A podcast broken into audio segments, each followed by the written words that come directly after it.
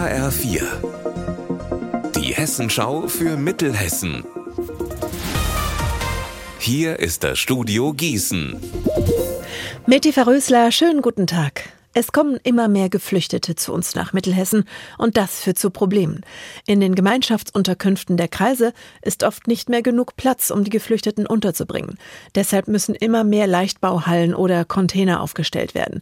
Das sorgt vor Ort für Proteste und unter die normalen Bürgerinnen und Bürger mischen sich auch immer wieder rechte Gruppen, die gezielt Stimmung gegen das System machen.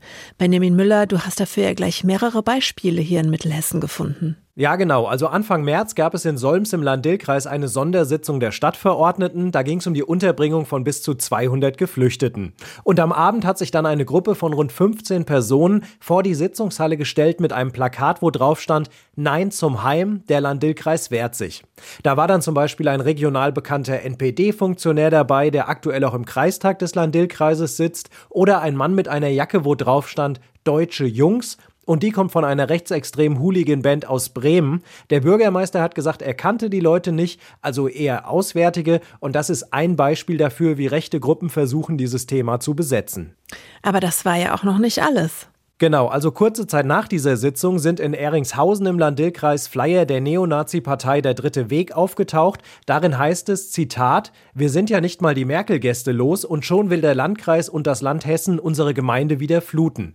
Und es wird auch Bezug auf Solms genommen und der Eindruck erweckt, es sei über die Köpfe der Leute hinweg entschieden worden. Ja, oder auch in Weinbach im Landkreis Limburg-Weilburg. Hier sollen Container für Geflüchtete aufgestellt werden und der Dritte Weg hat in den Ortsteilen dagegen Plakate aufgehängt, Flyer verteilt verteilt und auch mit Leuten an der Haustür gesprochen. Der Verfassungsschutz und Extremismusexperten sagen übrigens, das ist überall in Hessen ein Thema. Wichtig ist, die Sorgen der Menschen vor Ort ernst zu nehmen. Die haben viele berechtigte Sorgen und sind deshalb nicht gleich alle Rassisten oder rechts. Aber immer genau hinschauen, wer da noch Stimmung macht vor Ort und sich dann ganz klar gegen rechte Hetze abgrenzen. Unser Wetter in Mittelhessen. Zwischen Wolken und Regen kämpft die Sonne sich zeitweise durch, bei aktuell 14 Grad in Herborn und Polheim. Das Wochenende wird sehr durchwachsen. Ihr Wetter und alles, was bei Ihnen passiert, zuverlässig in der Hessenschau für Ihre Region und auf hessenschau.de.